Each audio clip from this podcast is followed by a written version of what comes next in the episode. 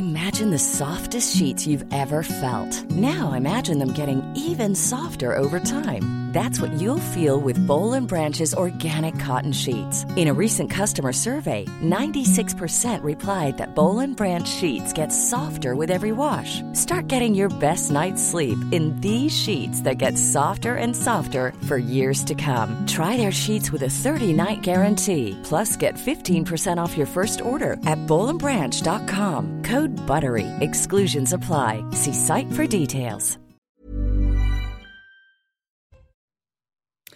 Bonjour à vous et bienvenue à tous. Bonjour Gabriel Attal. Bonjour. C'est votre grand rendez-vous ce dimanche. Le ministre des Comptes publics que vous êtes a d'ores et déjà prévenu, c'est la réforme ou la faillite. Malgré cet avertissement, la bataille de l'opinion vous échappe, selon les sondages, et pour le moment, et un mur syndical s'érige face à votre réforme des retraites avec un premier test dans la rue ce jeudi. Alors comment allez-vous affronter cette première mobilisation sur fond de crise multiples De quel ressort disposez-vous encore? Et puis dans quel état peut se trouver le pays s'il est bloqué lors de cette séquence retraite? Pour vous interroger, à mes côtés, Nicolas Barré des Échos. Bonjour Nicolas. Bonjour Sonia. Et le sociologue et penseur Mathieu Bocoté. Bonjour à vous Mathieu. Bonjour.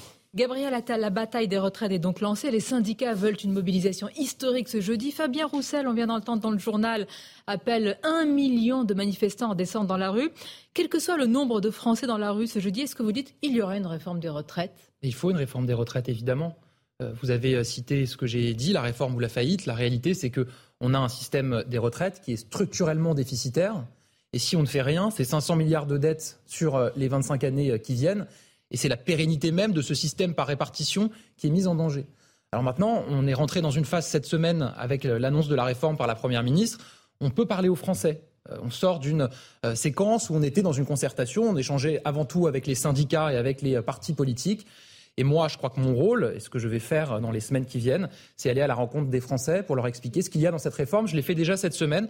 J'ai fait une réunion publique à Juvisy avec euh, des Français. C'était pas des militants, c'était Monsieur et Madame tout le monde, et on a parlé de la réforme. Et dans quel but Vous pensez encore gagner la bataille de l'opinion? Regardez ce sondage, Gabriel Attal, dans le, pour le JDD.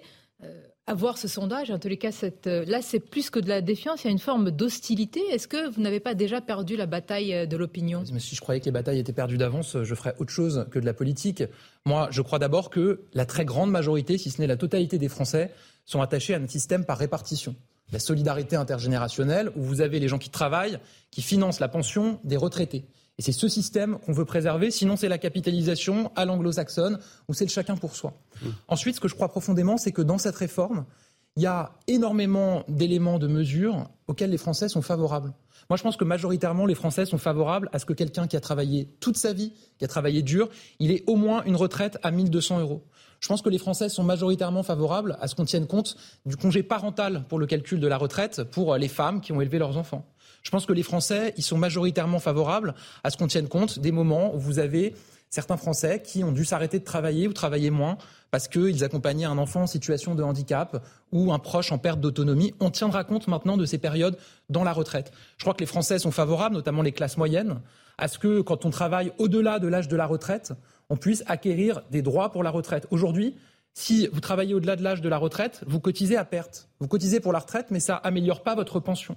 Demain, avec notre réforme, si c'est votre cas, vous pourrez continuer à améliorer votre pension en continuant à travailler parce que vous cotisez. Malgré tout ce que vous venez de citer, là, cette, cette, énumération, ils sont 71% des Français qui restent contre le recul de l'âge de départ à la retraite. Alors, c'est l'élément, le totem, ce qui est indépassable aujourd'hui pour les Français. Évidemment, c'est évidemment, c'est l'élément qui fait le plus débat. C'est l'élément pour lequel on doit le plus se mobiliser pour convaincre. Moi, j'ai pas le souvenir. Vous encore convaincre. Mais, j'ai pas le souvenir. Je n'ai pas le souvenir d'une réforme des retraites euh, qui se soit faite facilement. Évidemment qu'il faut aller euh, discuter avec les Français, qu'il faut aller expliquer les choses. Et c'est pour ça que je suis là aujourd'hui aussi. Imaginons au terme de l'explication, imaginons simplement qu'une opposition nette demeure, des proportions semblables, 50, 60, 70% s'opposent à la retraite. Vous seriez néanmoins légitime de l'imposer? Mais c'est pas une question d'imposer, il va y avoir un débat au Parlement. Il y a une représentation nationale qui va discuter de ce texte. Moi, je rappelle par ailleurs que c'est une réforme qui est annoncée depuis un certain temps euh, qui a été annoncée dans le cadre de la campagne présidentielle par le président de la République, que la réforme qui a été présentée par Elisabeth Borne mardi est déjà un compromis. Puisque dans la campagne présidentielle, ce qui était annoncé, c'est 65 ans pour l'âge de départ à la retraite, et c'est la retraite minimum à 1200 euros uniquement pour les nouveaux retraités. Et ce qu'on a annoncé, c'est que c'est plus 65 ans, c'est 64, et que la retraite minimum à 1200 euros, ça sera aussi pour les retraités Donc les Français actuels. ont voté pour cette réforme-là. Ce n'est pas ce que j'ai dit, Sonia Mabrouk. Ce que je dis, c'est que euh, on ne découvre pas aujourd'hui ce sujet. Il n'y a pas eu de réforme cachée qui serait sortie du chapeau après l'élection présidentielle. Personne n'est pris en traître. Cette réforme, elle a été annoncée dans le cadre de la campagne. Et puis maintenant, il nous revient d'appliquer le programme. Encore une fois, euh, je, je, je, sais que c'est difficile pour certains Français, pour les syndicats qui sont dans l'opposition de principe à euh, cette réforme. Mais Comment je pense que notre responsabilité. Bah parce que vous avez chez les syndicats bah, euh... une opposition de principe oui, au, au, à l'idée même de travailler davantage. Bah pourquoi sont-ils venus alors aux réunions si c'était de principe bah, Mais parce qu'il y a beaucoup d'autres éléments à discuter. Vous savez, je citais la mesure sur le congé parental, par exemple, pour les femmes qui ont élevé leurs enfants. Ça, je crois que c'est remonté notamment par les syndicats. On a retenu cette mesure. Moi, je suis ministre des Comptes publics. Je suis à la tête d'administration, 120 000 agents, notamment les agents des douanes. On a beaucoup travaillé avec eux. Ils ont fait des propositions. Ils sont en désaccord, leurs syndicats, avec le fait de travailler plus longtemps. En revanche, ils émettaient des propositions depuis très longtemps sur la question de la retraite, puisque aujourd'hui, si vous êtes un douanier, à partir d'un certain âge, votre pension de retraite, elle baisse si vous continuez à travailler, parce qu'il y a une dégressivité de la bonification du cinquième. Je ne vais pas rentrer dans les détails techniques. À la suite de ces échanges, on a retenu cette proposition et donc on va faire sauter euh, cette mesure qui aujourd'hui les pénalise et leur retraite pourra s'améliorer. Donc moi je crois profondément au dialogue social, je ne crois pas au dialogue de sourds. Ça, pardonnez-moi, c'est un peu la langue de bois la langue d'ébène de dire je crois au dialogue social. Qui, qui serait imaginez Mais, monsieur, non, un, un pas ministre qui vient nous dire je suis contre le dialogue social. Vous avez vous en avez qui peuvent ne pas en parler, qui peuvent ne pas le pratiquer. En l'occurrence, je le pratique dans mon ministère au quotidien. Mais fondamentalement quand même, est-ce, est que comment est-ce que vous expliquez le fait que euh, les Français, malgré tout ce que vous dites, malgré tous vos arguments, euh, notamment comptables, 500 milliards de dettes si on ne fait rien, euh, ils s'y opposent toujours. Est-ce qu'il n'y a pas quelque chose de plus profond dans cette, un rapport au travail Bien sûr. Je, pense profondément qu'il y a évidemment cet enjeu-là sur lequel il nous faut travailler, que vous avez des Français qui sont malheureux au travail et qui voient le moment de la retraite comme une forme de, de libération. Et donc ça implique aussi pour nous qu'on agisse sur les conditions de travail et sur la rémunération du travail. C'est aussi des chantiers sur lesquels on travaille. Et dans cette réforme, par exemple, on prévoit un fonds d'un milliard d'euros pour agir sur la pénibilité au travail, en prévention, pour faire en sorte que euh, les métiers les plus pénibles le soient de moins en moins en investissant. On agit aussi sur la rémunération du travail et la valorisation compris financière de ceux qui travaillent. Alors, quand on regarde l'opposition à l'Assemblée, il y a d'un côté le Rassemblement national qui s'oppose à la réforme mais dit la bataille se fera à l'Assemblée, nous n'en appelons pas à aller dans la rue, et la gauche, et plus particulièrement LFI, qui dit il faut que euh, l'opposition se passe dans la rue. Est-ce que vous jugez que l'opposition du Rassemblement national est plus responsable? Moi, ce que je vois surtout, c'est que vous avez d'un côté euh, le camp du blocage, effectivement, la France insoumise et ses alliés, socialistes, écologistes, euh, qui vous disent effectivement, il faut rien faire, et puis il faut tout bloquer. De toute façon, ils veulent toujours tout bloquer. Ils étaient devant les raffineries pour bloquer les raffineries il y a quelques mois pour empêcher les Français d'avoir de l'essence. Il y a quelques années, quand il y avait eu la réforme de l'université, les députés se déplaçaient devant les centres d'examen pour empêcher les étudiants d'aller passer leurs examens. Là, ils veulent maintenant bloquer l'Assemblée nationale puisque la chef du parti écolo, du parti Les Verts, a dit qu'elle voulait transformer l'Assemblée en ZAD. Euh, la ZAD, pour ceux qui ne se souviennent pas, c'est Notre-Dame-des-Landes, c'est-à-dire le blocage permanent. Et de l'autre côté, vous avez le camp du mensonge, le Rassemblement national, qui veulent faire croire aux Français qu'ils peuvent amener l'âge légal de départ à 60 ans. Ça coûte 85 milliards d'euros sur un système qui est déjà déficitaire. Ça serait le dernier coup de pelle sur le système de retraite français. Et ça pénaliserait qui? Ça pénaliserait les plus fragiles et les plus modestes. Parce que la réalité, c'est que euh, les nantis, les plus riches, que le Rassemblement national fait semblant de brocarder régulièrement, c'est peut-être ceux qui peuvent le plus se dire que la pension de retraite, c'est quelque chose d'accessoire. S'ils se sont constitués un patrimoine. Le camp du blocage pour la gauche, le camp du mensonge pour le Rassemblement national, et vous, c'est le camp de la raison. Ça non, c'est pas ce que je dis. Moi, je pense que d'abord, c'est une question de responsabilité.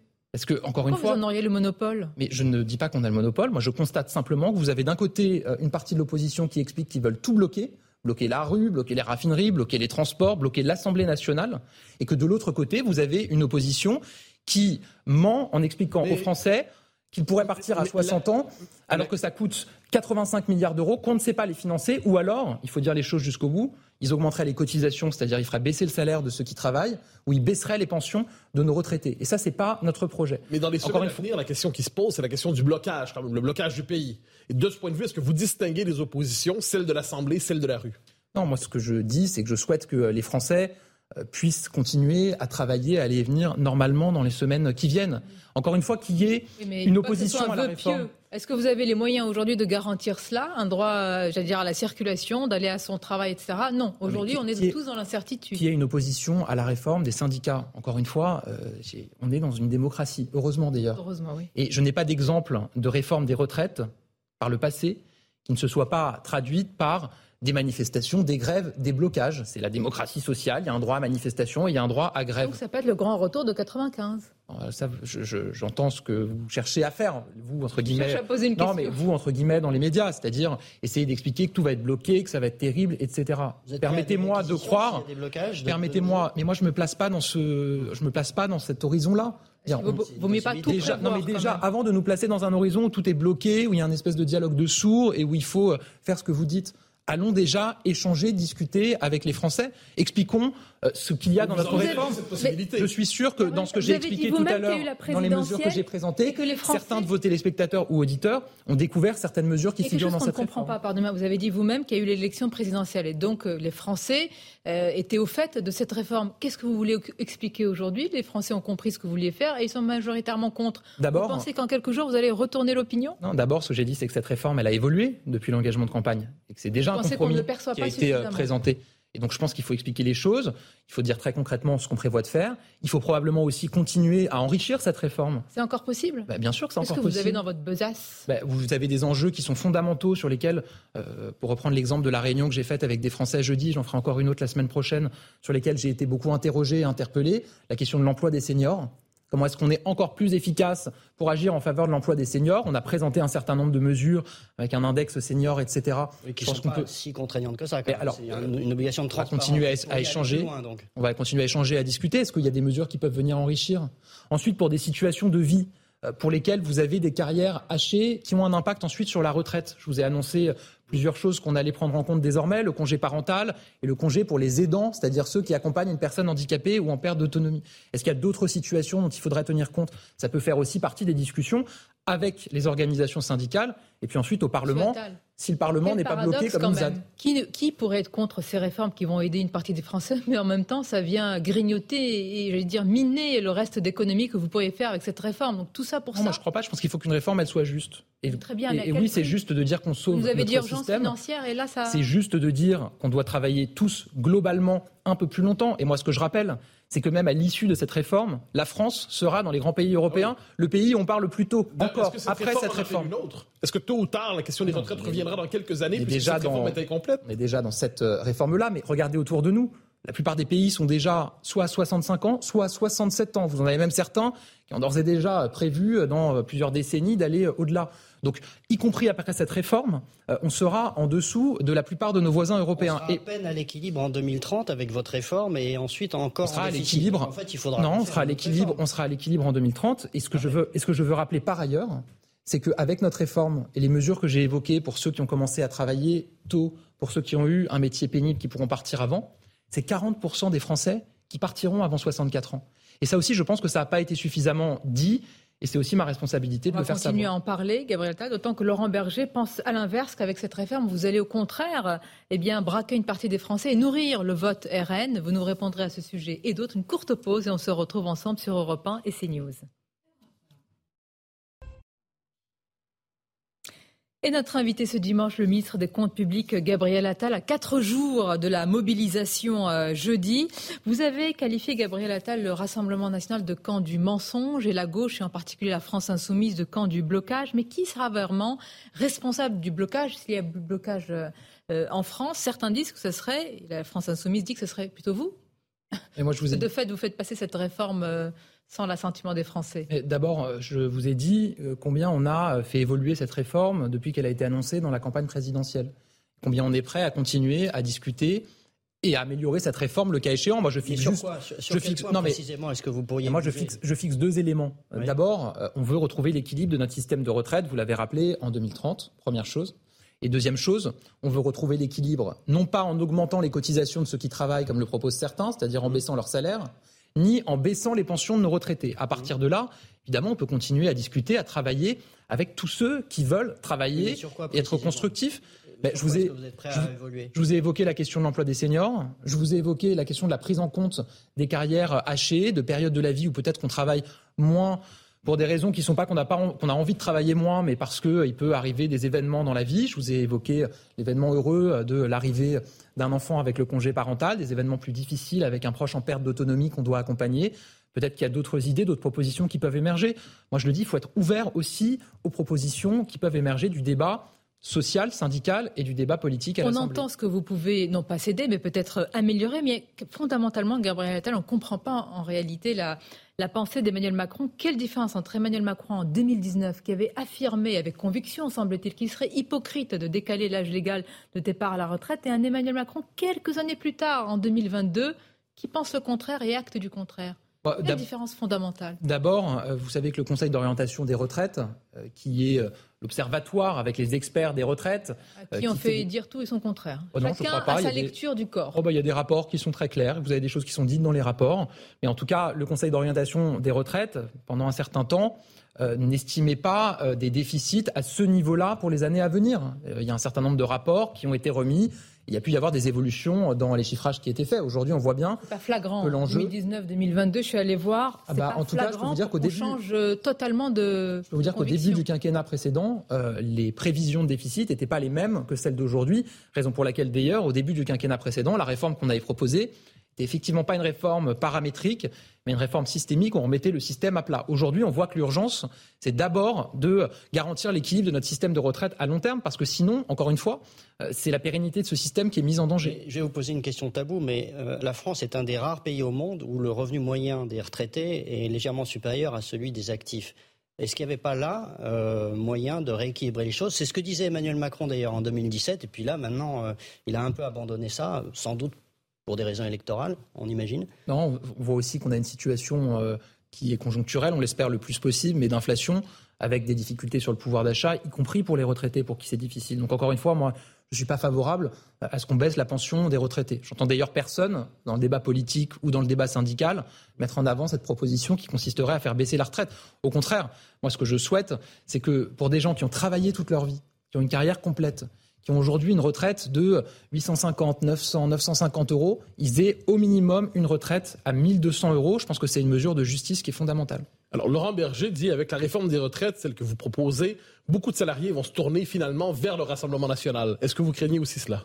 Moi je pense que ce qui alimente euh, le, Rassemblement national, euh, c'est d'abord le fait que des travailleurs, des salariés aient le sentiment de travailler pour les autres de faire beaucoup d'efforts, de se lever le matin pour aller travailler pendant un que... un sentiment, une réalité? Eh, pendant que d'autres Français euh, font peut-être le choix de ne pas travailler. Et c'est d'ailleurs pour ça, par exemple, qu'on a fait la réforme de l'assurance chômage à laquelle la CFDT s'est opposée pour inciter davantage à la reprise d'emploi en revoyant les règles et en réduisant la durée d'indemnisation au chômage. Autrement vous critiquez l'assistanat ici. Comment? Vous critiquez la culture bah, de l'assistanat. Moi, je, trouve qu'il y a des mots qui ont été totalement connotés par le débat euh, public euh, et je ne veux pas stigmatiser qui que ce soit. En revanche, j'ai eu l'occasion de le dire, ça m'a d'ailleurs été reproché euh, par certains, notamment à bah, gauche. Ici même, non, même Clément Beaune, je m'en souviens, qui avait dit qu'il ne reprendrait pas la même terminologie que vous, y voyant une opposition entre une France qui travaille et une France de l'assistanat. Bah, moi, en tout cas, ce que je dis, c'est qu'il y a plusieurs rapports au travail dans notre pays et qu'il y a des Français qui se lèvent tous les matins pour aller euh, travailler, pour qui c'est parfois difficile, parce que ça coûte aussi d'aller travailler, euh, notamment quand les prix de l'essence euh, augmentent, et qu'il y a des Français qui manifestement ne font pas le même choix. Et je pense que le premier euh, carburant pour le Rassemblement national, c'est d'abord celui-là. Et c'est pour ça qu'on agit avec la réforme de l'assurance chômage. Et j'irai plus loin en disant que j'espère qu'on ira vite sur la réforme du RSA pour mettre des contreparties en face du RSA. On va lancer cette année une expérimentation dans, je crois, 19 départements pour lancer les choses. Moi, je souhaite qu'on accélère sur ce sujet-là. Première chose. Et deuxième chose, donc, moi, je ne veux pas qu'on ajoute à ce sentiment de travailler pour d'autres le sentiment de travailler pour rien c'est-à-dire de cotiser toute sa vie pour un système de retraite sans avoir la garantie de pouvoir bénéficier de sa retraite parce que le système pourrait s'écrouler si on ne fait pas la réforme. Encore une fois, cette réforme, on l'a fait pour ceux qui n'ont que le travail Berger, comme seul capital. Je, je, suis en désaccord avec. Euh, Laurent Berger, il affirme que ce sont les perdants de la mondialisation. Ce sont ces classes intermédiaires, euh, moyennes, qui se lèvent tôt, etc., et qui, au bout du compte, d'ailleurs, une partie de votre majorité s'en inquiète, Gabriel Attal. Il s'inquiète d'un décrochage cette partie des Français à qui on demande toujours plus. Et moi, je dis justement euh, qu'à ces Français, un, on prend des mesures pour valoriser davantage le travail financièrement. Deuxièmement, on prend des mesures pour inciter à la reprise d'emploi ceux qui aujourd'hui ne travaillent pas.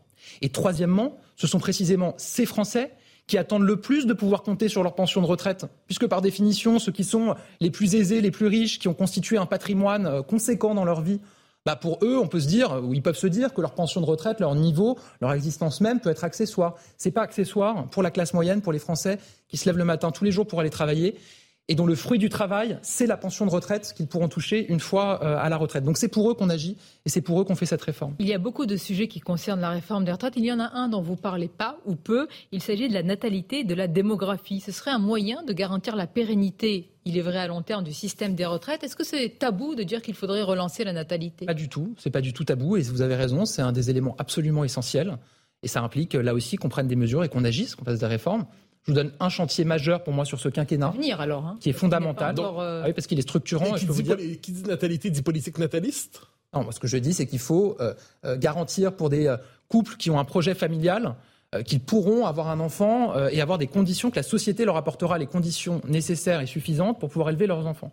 Et moi, je pense qu'il y a un chantier majeur qui est un engagement de campagne du président de la République, c'est le service public de la petite enfance. Vous avez aujourd'hui beaucoup de couples, notamment dans des territoires urbains, dans des métropoles, euh, qui ne se projettent pas spécialement euh, ou forcément dans le fait d'avoir un enfant, notamment parce que c'est le parcours du combattant pour trouver une place euh, en crèche, pour pouvoir faire garder son enfant.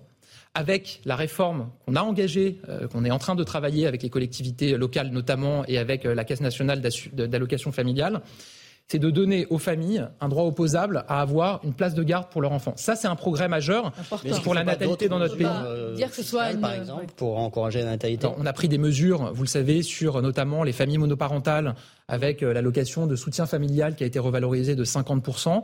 Et évidemment, je pense que ça fait partie des chantiers sur lesquels on doit travailler. C'est un enjeu démographique qui est majeur. Est-ce que clairement la question de Gabriel Attal, dans ce cas-là, c'est miser sur l'immigration plutôt que sur la natalité Et certains pays en Europe l'ont fait. Non, mais ce n'est pas du tout notre projet. Ce n'est pas ce C'est la réalité qui est en train de se passer. Non, ce n'est pas ce qu'on dit, ce n'est pas notre projet. Encore une fois, je vous ai dit que pour nous, le chantier majeur, effectivement, c'est de soutenir la natalité dans notre pays en prenant des mesures et en faisant des réformes qui sont profondes. Service public de la petite enfance, donner la garantie aux familles qu'elles pourront avoir une solution de garde pour leurs enfants, euh, ça serait un progrès majeur. C'est sur, sur quoi on travaille. Euh, c'est notamment mon collègue Jean-Christophe Combe qui est en charge de ce sujet. Vous travaillez également sur d'autres sujets, on va en parler. Il y a l'école, l'uniforme, la dictée, le service, le, le service national euh, universel qui pourrait être généralisé. On va continuer à en parler. Mais tout d'abord, vous montrer peut-être une une avant de marquer une pause. C'est Le Parisien ce matin avec la maire de Paris, Anne Hidalgo. Je voudrais vous faire réagir. La France insoumise n'est pas un parti démocratique. Vous êtes d'accord? Ce qui est certain, c'est qu'on a pu voir ces dernières semaines euh, dans la vie interne de la France insoumise, qui nous a quand même à tous été donné à voir sur les plateaux de télévision, euh, qu'ils avaient des difficultés effectivement à choisir leurs représentants et leurs chefs dans des conditions qu'on pourrait qualifier de démocratiques, c'est-à-dire avec un vote, peut-être un débat, peut-être plusieurs candidatures. Ça, c'est pas moi qui le dis, c'est les membres de la France insoumise eux-mêmes.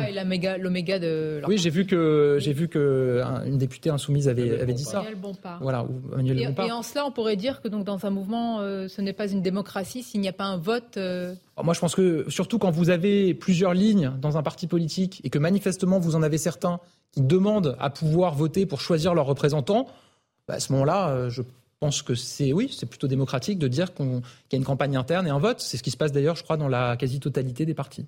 On va continuer à en parler sur ce sujet et d'autres. Une courte pause et on se retrouve votre grand rendez-vous dimanche sur Europe 1, CNews en partenariat avec les Échos. À tout de suite.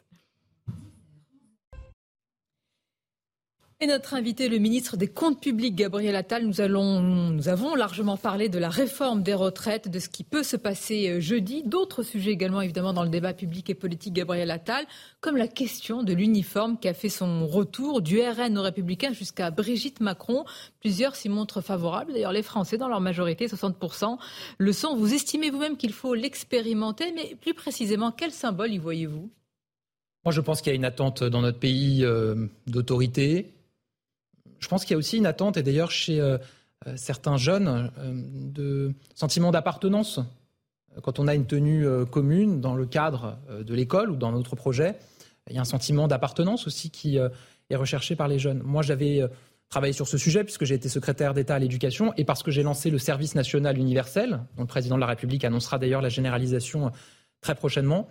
Et s'était posé à ce moment-là la question de savoir s'il si, il fallait que les jeunes portent un uniforme ou pas. Et moi, j'avais choisi, j'avais décidé que les jeunes porteraient l'uniforme dans le cadre du service national universel, qui vise, je le rappelle pour ceux qui nous regardent, qui ne le savent pas forcément, à remplacer ce qui a été le service militaire, évidemment sans la dimension militaire, sans la dimension apprentissage du port des armes, etc. Mais en tout cas, comme un creuset républicain qui est absolument essentiel autour des valeurs de la République.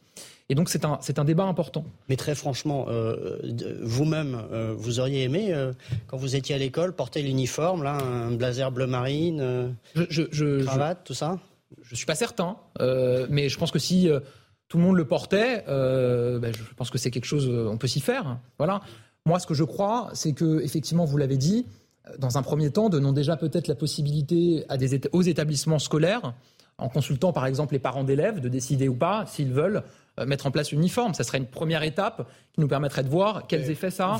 Et ensuite, éventuellement, euh, si on considère que c'est positif, à différents points de vue, euh, le généraliser. Vous y parlez, vous parlez de mesures d'autorité. Est-ce qu'on peut y voir aussi une réponse justement euh, à la contestation de la laïcité à l'école, euh, aux inégalités sociales qui se révèlent par la culture des marques? Mais est-ce que c'est une réponse aussi sur la question de la laïcité? Je, je, vois que certains avancent cet argument-là pour l'uniforme. Moi, ce que je voudrais, c'est qu'on réponde à cet enjeu de la laïcité à l'école euh, dès aujourd'hui, sans attendre entre guillemets l'uniforme pour le faire. On le fait déjà? On Comment C'est pas le cas. Bah, je crois qu'on fait on met beaucoup moyens pour le faire, et on le doit notamment à Jean-Michel Blanquer quand il était euh, ministre de l'Éducation nationale, qui a mis en place un cadre qui permet déjà de signaler les atteintes à la laïcité dans un cadre scolaire. Papendiaï prolonge aujourd'hui ce travail-là, notamment en faisant la transparence sur ce qui se passe, le rappel des règles, le soutien aussi à nos enseignants qui est absolument essentiel. Il y a une rupture quand même entre les, deux ministres, hein. Gabriel Attal voyant euh, auprès de Jean-Michel Blanquer une défense plus vive, plus vigoureuse justement de la laïcité, quand Papendiaï a une autre vision euh, justement. Non, je ne crois pas. En tout cas, moi j'ai été secrétaire d'État à l'éducation à l'époque où Jean-Michel Blanquer était ministre, et c'est vrai que je,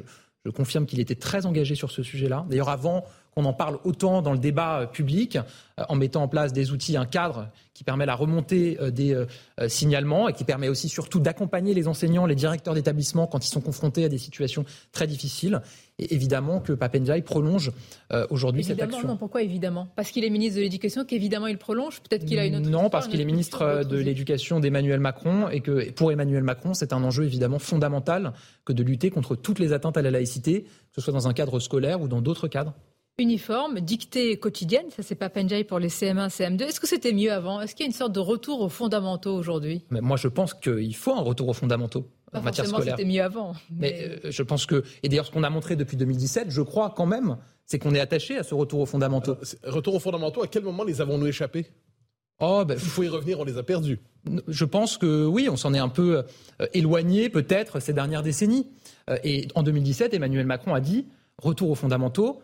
D'abord les fondamentaux, euh, le rappel de ce que c'est à l'école, euh, euh, lire, écrire, compter, respecter autrui. Ensuite, les fondamentaux sur les méthodes pédagogiques peut-être pas rentrer dans des débats techniques de l'éducation nationale, mais je vous donne un exemple sur la question de la lecture. on sait, et en tout cas, je pense qu'il y a une forme de consensus sur ce sujet-là, que ce qu'on appelle la méthode globale, pendant des années, des décennies, a fait beaucoup de ravages dans l'éducation nationale. Et on a décidé, dans le précédent quinquennat, de revenir à la méthode syllabique. Le fait de s'appuyer sur les neurosciences, et sur les travaux, par exemple, de Stanislas Dehaene, euh, qui euh, a énormément apporté aussi sur ces sujets-là. Euh, voilà. Le fait de bannir l'écriture inclusive dans l'éducation nationale, c'est le choix qu'on a fait dès le précédent quinquennat.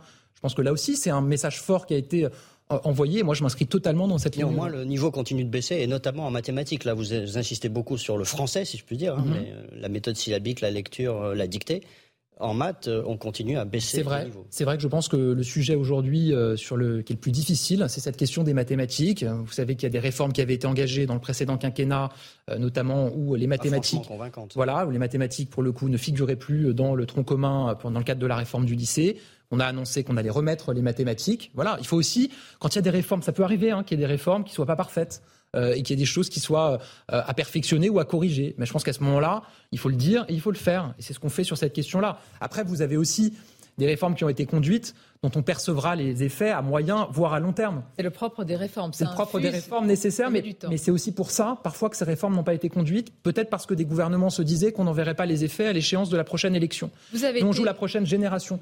et par exemple, et par exemple, je vous donne un exemple ambitieux, hein. sur euh, les petites classes CP, euh, CE1, sur le dédoublement des classes, le fait de dire que dans les quartiers les plus difficiles, où on sait que les enfants ont le moins d'accompagnement à la maison, dire on double la classe et il y a euh, un professeur pour 12 élèves, c'est fondamental. Ça se verra évidemment puisque c'est des enfants qui sont très jeunes à plus long terme. Mais je pense que, y compris sur la question des fondamentaux, y compris sur celle des mathématiques, ça aura un impact. Vous avez été dans ce grand ministère de l'Éducation nationale. Voilà pourquoi vous parlez de ces sujets. Brigitte Macron en parle aussi, mais elle a parlé à la fois de l'école, de l'éducation, de l'uniforme, des retraites. Vous avez vu poindre euh, ces critiques, euh, se demandant quel est son rôle. Est-ce que c'est à elle de s'exprimer sur ces différents sujets? Je vois que vous regardez ça avec un œil un peu qui. Ah ben, je crois que Brigitte Macron, c'est une professionnelle de l'éducation nationale.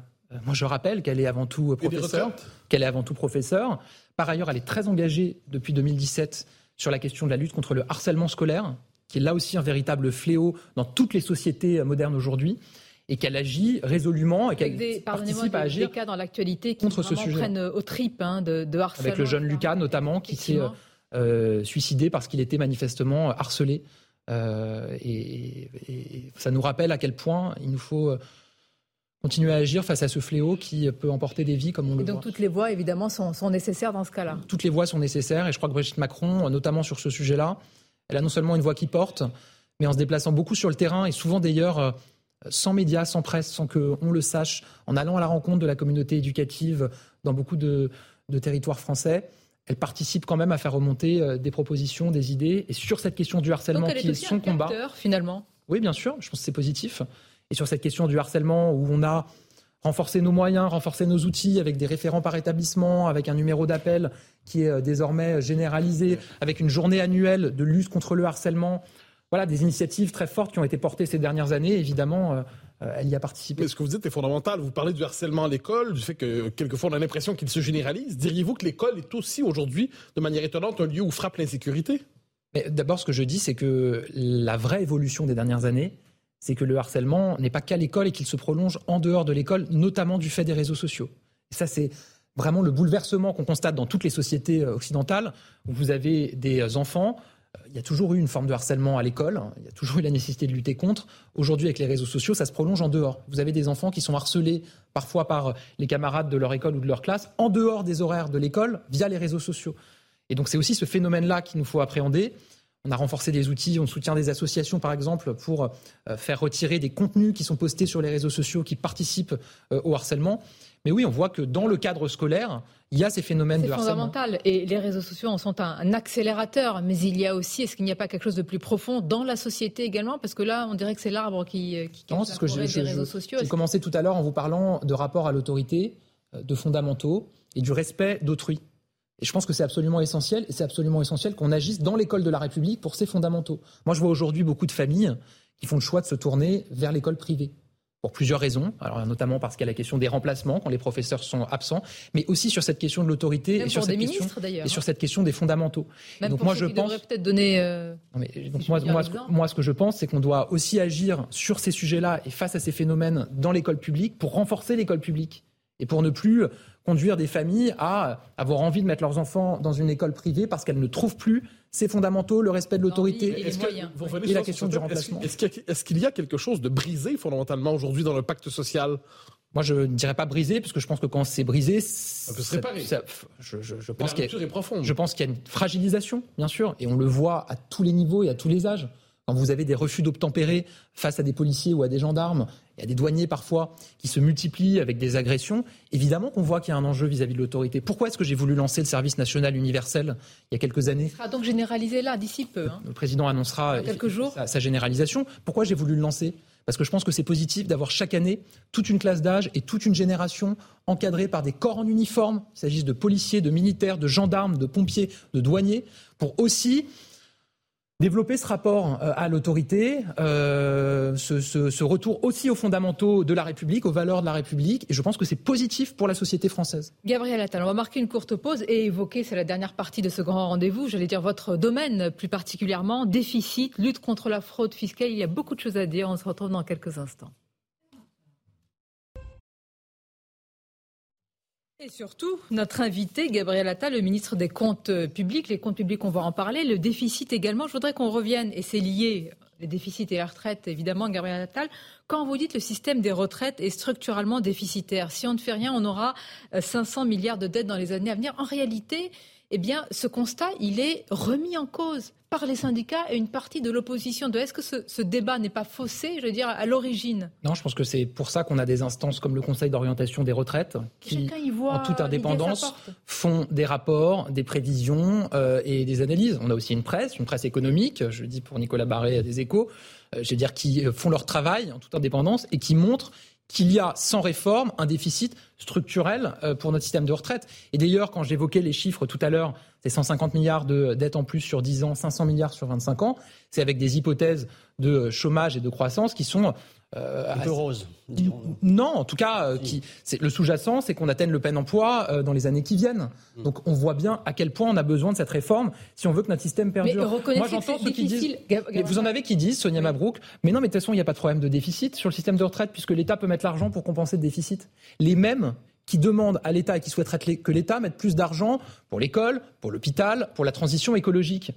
Tout le monde est en train de s'habituer à des déficits de nos systèmes sociaux, du système de retraite parce qu'on se dit, ben, l'État, euh, le contribuable français va mettre les moyens pour compenser, mais la réalité, c'est que l'argent qu'on met pour compenser ces déficits structurels sur notre modèle social, il ne va pas à des priorités partagées par tous les Français pour la transition écologique et pour renforcer nos services publics. On vous entend, mais reconnaissez quand même qu'il y a un problème fondamental quand des responsables politiques et syndicaux ne sont pas d'accord sur un constat qui peut mener à une réforme aussi importante pour les Français. Donc, Moi, j'ai une question simple. Nous avons une question simple ce matin. Pourquoi vous faites cette réforme? Si vous deviez convaincre tous les cas, essayer de convaincre les Français.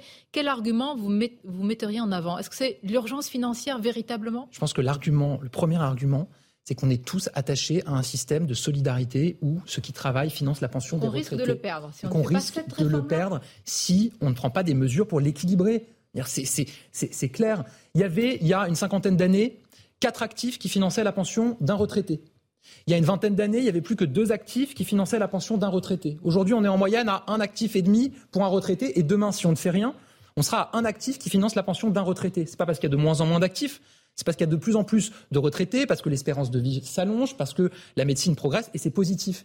Mais on voit bien qu'à partir de là, quand vous avez de moins en moins d'actifs pour financer la pension de plus en plus de retraités, Soit vous augmentez la contribution que vous demandez aux actifs, donc vous baissez leur salaire parce que vous augmentez la cotisation. Soit vous dites aux retraités, vous êtes de plus en plus nombreux, donc on va baisser vos pensions de retraite. Soit vous faites en sorte qu'on soit plus nombreux à travailler en reculant un peu l'âge légal de départ pour financer les retraites. Mais regardez le débat ailleurs en Europe. La question des retraites existe partout, mais n'a pas la charge symbolique qu'elle a en France. Comment expliquez-vous le fait qu'en France, cet enjeu ait pris une telle charge symbolique dans le débat public? Mais c'est ce que c'est l'échange qu'on avait au début de cette émission. Je pense qu'on doit aussi résolument agir sur les conditions de travail, sur le sens au travail et sur la valorisation du travail. Dans tous les autres pays européens, ça aussi. Probablement, mais je constate par exemple. Vous pouvez agir sur le sens du travail, qu'un responsable politique agisse sur le sens au travail, c'est une question philosophique. Non, et quand je dis on, c'est collectif, et je pense que là aussi, on a besoin que les entreprises, et elles le font, s'engagent sur ce sujet-là. Euh, mais je crois profondément que c'est la question du rapport au travail, évidemment, qui est posée aussi quand on parle de la, de la réforme des retraites. Est-ce que c'est pas aussi le mythe de la retraite à 60 ans, le mythe mitterrandien, quoi, qui est resté à gauche, très important, et auquel on s'accroche euh, dans ce pays? Euh, Chez les politiques, peut-être même si je constate que là-dessus, il y a aussi une évolution. Euh, je n'ai pas le souvenir, il y a encore quelques années, que le Parti socialiste, par exemple, défendait la, retraite à 60 ans. Euh, quand il y a eu une réforme en 2014, ils ont validé le fait que l'âge légal était passé à 62 ans. Ils ont même euh, allongé la durée de, cotisation. Et il y a quelque chose de très hypocrite dans leur position aujourd'hui. Moi, j'ai entendu Olivier Faure, j'ai entendu Olivier Faure dire, on va ramener l'âge de départ à 60 ans, mais on va garder la même durée de cotisation. Ça veut dire qu'il dit aux Français, vous pourrez partir à 60 ans, mais avec une décote d'au moins 10% sur votre retraite. Donc en gros, vous partirez plus tôt, mais on va baisser vos pensions.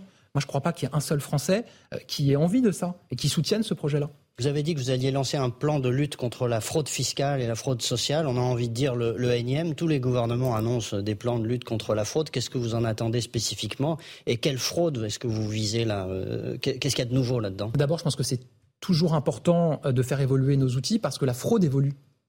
Et notamment, on en parlait tout à l'heure avec le numérique, les cryptos. Et donc, oui, moi je travaille en ce moment euh, et je vais travailler avec des parlementaires de tous les groupes politiques. En tout cas, je vais proposer à tous les groupes politiques de participer à ce travail, à un plan que je présenterai à la fin du premier trimestre de cette année de lutte contre les fraudes, c'est-à-dire fraude fiscale, sociale et douanière.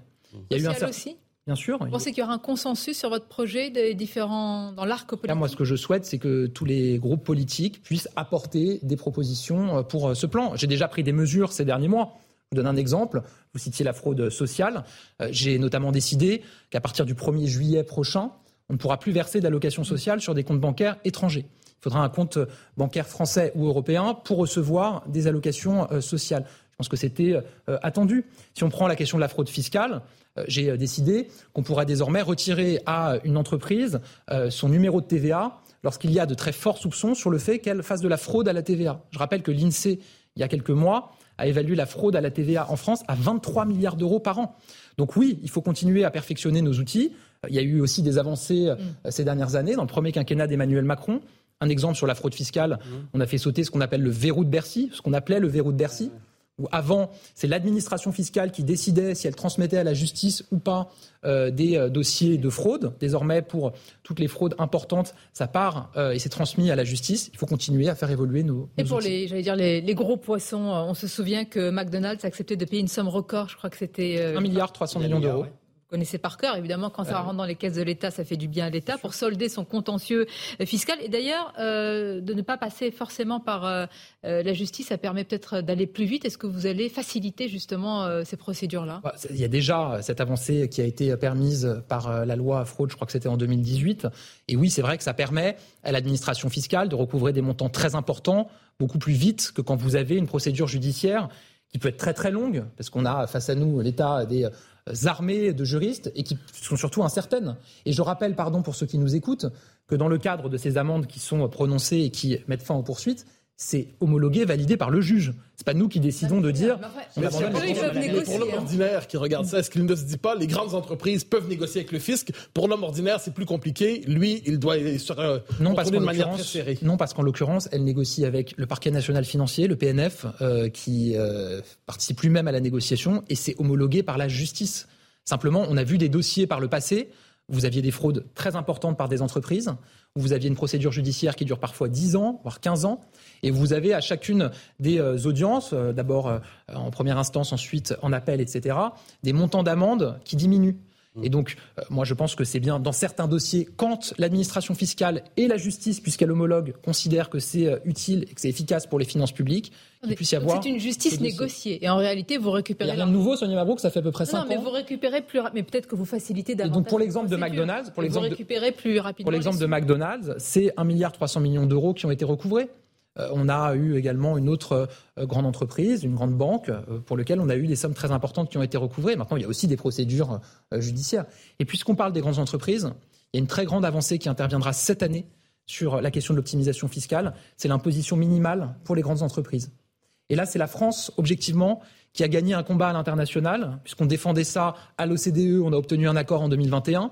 On le défendait ensuite au niveau européen on nous disait, vous n'arriverez jamais à avoir un accord européen. On a eu un accord en décembre sur ce sujet-là. Ça veut dire quoi? Ça veut dire maintenant que les grandes entreprises, les multinationales, auront un taux d'imposition minimal, euh, euh, où, qu'elles soient installées et euh, quelles que soient les filiales dans lesquelles elles font bouger leurs profits.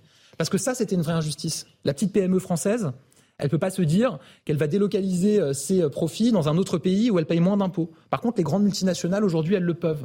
Et grâce à cet accord qu'on a obtenu au niveau européen, qu'on va transcrire dans la loi, il y aura cette imposition minimale pour les grandes entreprises. Gabriel Attal, il nous reste quelques minutes avant de conclure. On va conclure sur ce qui nous attend cette semaine, une semaine décisive, comme on le dit souvent, mais pour, ce cas-ci, elle, va l'être. Euh, nous avons commencé par ce qu'avait dit Fabien Roussel, qui appelle à un million de manifestants par ce mur syndical. Vous nous avez dit, quoi qu'il se passe, il y aura une réforme de retraite parce qu'il y a une urgence. Et s'il y a une multiplicité des mobilisations sur fond de crise multiple, inflation, pouvoir d'achat, etc., est-ce que vous avez préparé un plan B? Enfin, le plan A dans lequel on est, euh, c'est d'agir pour protéger les Français face à cette crise de l'inflation. Il n'y a pas de plan B mais euh, Sonia Mabrouk, on a, une, on a une boussole depuis le début de cette crise et même de la précédente, la crise sanitaire, c'est d'accompagner les Français et de les protéger. Évidemment qu'il y a des Français qui souffrent. Évidemment que c'est difficile pour beaucoup de Français. Simplement, on a aujourd'hui le taux d'inflation le plus faible de la zone euro parce qu'on prend des mesures pour accompagner les Français. Il y a aujourd'hui beaucoup d'inquiétudes pour les entreprises, les PME, les TPE. On a beaucoup parlé des boulangers. Là aussi, on prend des mesures pour les accompagner. Emmanuel Macron joue son quinquennat sur cette réforme? Je pense que c'est même pas le sujet. Oui, il doit y penser un peu. La question, la question c'est d'abord pour l'intérêt du pays qu'on soit capable de traverser cette crise. On l'a évoqué pendant une heure. Moi, je mais, vous dis, mais un président qui ne ferait pas la réforme dont il a parlé, dont il estime que c'est peut-être l'alpha et l'oméga de son quinquennat, s'il n'y arrivait pas, Non, vous savez, on a beaucoup de projets pour ce quinquennat, Mais là, euh, vous notamment. faites la langue de bois. Non, bah, je vous dis pas ça. Je vous dis qu'on avait un programme que c'est une des réformes parmi les La autres. réforme des retraites, c'est la mère des batailles. Mais, Vous évida- évida- évidemment, retraite, préserver notre système de retraite et faire en sorte qu'il puisse continuer euh, à exister, c'est absolument majeur. Et Mais encore une fois, ça l'est. mais encore une fois, on a énormément de réformes qui sont proposées. Non, mais je vous le dis parce que je veux pas non plus qu'on résume notre action à cela. On a des projets majeurs sur la question de l'hôpital, sur la question de l'éducation nationale, on en parlait. Euh, sur Vous savez bien que cette réforme-là marque les évoquer une autre réforme que j'appelle de mes voeux, dont je- je- je- je- sur laquelle je souhaite qu'on puisse aller vite sur la question du RSA. Euh, je pense qu'il y a des Donc enjeux vous- de planification écologique qui sont La majeurs. réforme prioritaire.